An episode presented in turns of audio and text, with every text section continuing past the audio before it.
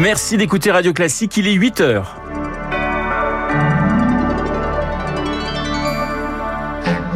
La matinale de Radio Classique avec Renaud Blanc. La mobilisation s'organise contre la réforme des retraites. Le Rassemblement national sera-t-il dans la rue jeudi? Il s'oppose au texte, mais sans appeler, euh, sans appeler formellement à manifester. Les parents, eux, s'organisent face à une mobilisation des enseignants qui s'annonce massive. Un casse-tête quand il faut garder ses enfants et aller travailler. Puis, journée spéciale sur Radio Classique consacrée à la fondation Louis Vuitton.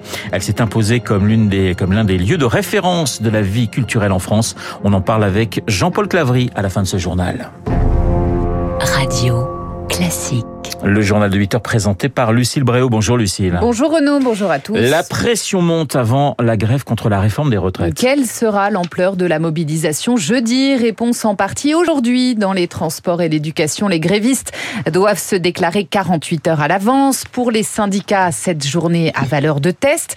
Pour l'opposition également, le Rassemblement national, par exemple, s'oppose vivement au report de l'âge légal à 64 ans. Mais verra-t-on des élus RN dans les cortèges Difficile à dire, Victoire Fort. Avec la réforme des retraites, le RN est sur une ligne de crête. Philippe Ballard, député de l'Oise et porte-parole du parti. On comprend très bien que des Français, même de nos militants, euh, se joignent euh, à ces cortèges, mais nous, on n'est pas une organisation syndicale. Peut-être que à titre euh, bah, individuel, certains élus pourraient se fondre dans ces euh, cortèges, mais on n'appelle pas formellement à manifester. La réponse est équivoque. Mais en circonscription, les députés sont incités à redoubler d'efforts sur les marchés, à tracter et insister surtout sur les carrières longues auprès de leurs électeurs. Le RN veut occuper le terrain, mais son opposition historique au PCF lui joue des tours. Jean-Yves Camus, directeur de l'Observatoire des radicaux C'est dans la culture de cette famille politique de voir dans le monde syndical une mouvance, euh, un féodé au Parti communiste. Et du coup, aujourd'hui, il se retrouve effectivement dans une posture compliquée. Pour détourner le regard des cortèges, le parti veut mettre les projecteurs sur l'Assemblée, où le groupe de députés va dérouler le programme de Marine Le Pen en matière de retraite. Et forte mobilisation attendue notamment chez les enseignants. De nombreuses écoles seront fermées jeudi. C'est le cas dans le 9e arrondissement de Paris. Julie Drouin a rencontré des parents qui se préparent comme ils peuvent. Moi, mon fils, il n'a pas école. J'irai pas travailler, c'est tout. J'ai pris ma journée. Mais c'est dommage, je peux pas y laisser le petit à la maison seul pour y aller manifester. On voit avec les proches qui sont disponibles, ceux qui travaillent pas ou qui font pas grève. Moi, c'est impossible. Moi, je suis auto-entrepreneur. Là, je peux pas me désister. Ma femme non plus qui est salariée. Donc les grands-parents ou les amis ou la petite cousine, euh, c'est un peu compliqué. Moi, j'ai pas de solution, donc je sais pas comment faire du tout. Euh, ma nounou, elle n'est pas là cette semaine. Et moi, je dois travailler au bureau. Non, j'ai plus de congés payés. Je sais pas. Ça m'inquiète beaucoup. Euh, il n'y a pas de solution. Moi, je vais l'emmener au travail, parce qu'en fait, je suis dirigeante de ma société et du coup, j'ai un atelier d'ébénisterie. Lui en profitera pour venir un peu découvrir le métier. Et à noter que selon notre sondage Opinionway pour Radio Classique et les échos, 6 Français sur 10 sont pour une réforme, mais ne veulent pas de celle d'Emmanuel Macron. Ils sont massivement contre le report de l'âge légal et l'allongement de la durée de cotisation.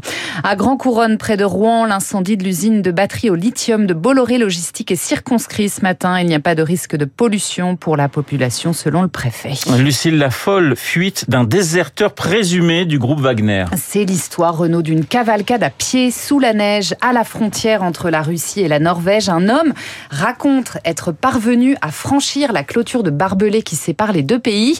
Il affirme avoir dirigé une unité du groupe paramilitaire Chloé Juel. Traverser en courant une rivière gelée, deux kilomètres de glace dans le Grand Nord, poursuivi par des chiens et des tirs de balles qui sifflent, une patrouille russe à ses trousses et parvenir à atteindre l'autre côté de la frontière pour se rendre à la police norvégienne. C'est un récit rocambolesque digne d'un film d'espionnage, un récit en pleine guerre de communication entre Moscou et Kiev, mais c'est aussi un témoignage qui pourrait s'avérer précieux. Celui qui se présente comme un déserteur aurait 26 ans. Il aurait dirigé une dizaine d'hommes au sein du groupe paramilitaire Wagner dans le Donbass. Il dit être l'un des plus proches lieutenants de celui que l'on surnomme le cuisinier de Poutine et il se dit prêt à témoigner. Il affirme détenir des informations sur des dizaines d'exécutions. Il explique que son contrat aurait été prolongé contre son gré. C'est parce qu'il refusait de participer au combat qu'il aurait été menacé d'être assassiné assassiné et qu'il aurait donc fui. À ce stade, les autorités norvégiennes tentent d'authentifier son récit. S'il est bien l'homme qu'il dit être, alors son témoignage pourrait intéresser de nombreux services secrets occidentaux. Les précisions de Chloé Juel. Et puis c'est une première en 60 ans. La Chine a vu sa population baisser de 850 000 personnes l'an dernier. En cause, plus de décès que de naissances.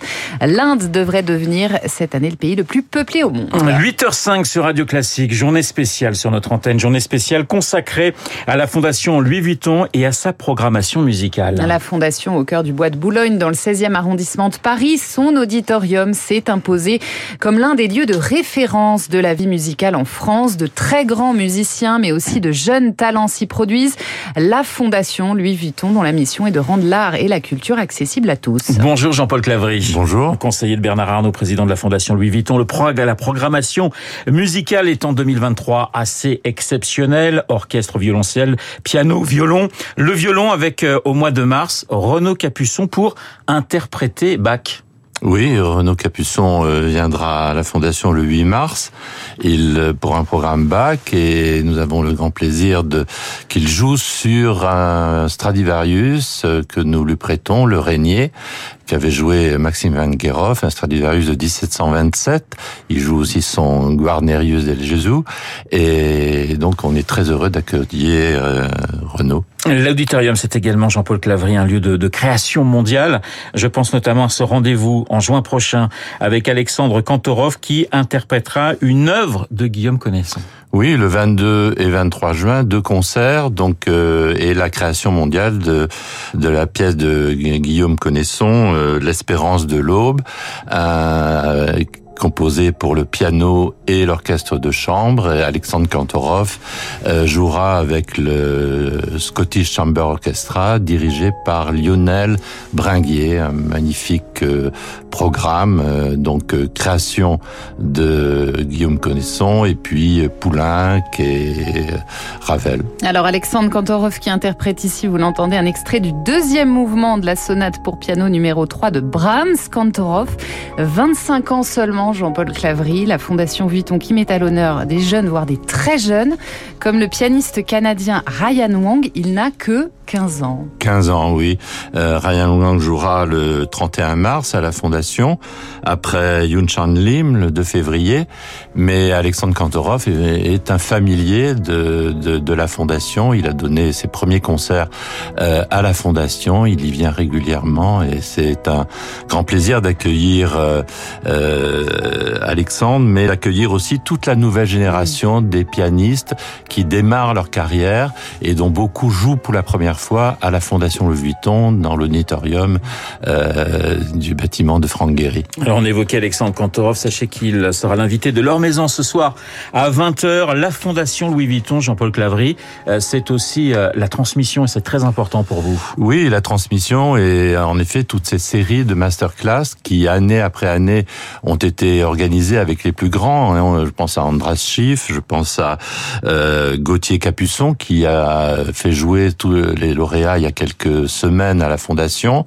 Et puis par exemple des compositeurs comme Thomas Hadès qui en 2024 viendra donner toute une série de masterclass à la Fondation. Je crois que c'est peu commun, mais c'est très important que la Fondation se mobilise pour transmettre au jeune public, mais aussi aux jeunes interprètes, euh, pour leur transmettre le goût de la musique et le, les faire connaître par le grand public et par les professionnels aussi. Et à partir de 20h30 ce soir sur Radio Classique, vous retrouverez les meilleurs moments des concerts qui ont eu lieu à la Fondation Louis Vuitton depuis 2014. Rendez-vous à ne pas manquer. Jean-Paul Clavry, une exposition en ce moment même et jusqu'au 27 février, l'exposition Monet Mitchell, on en a beaucoup parlé euh, sur cette antenne, c'est un très grand succès.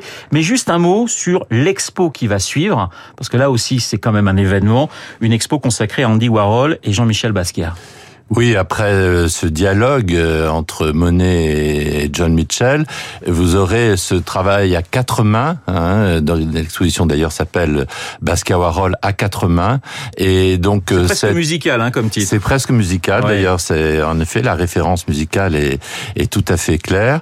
Euh, non, mais en 83 et 4, entre 83 et 85, Basquiat et Warhol vont euh, travailler ensemble à des œuvres monumentales et nous présentons quasiment les deux tiers de ce travail initié par Bruno Bischofberger qui sera là.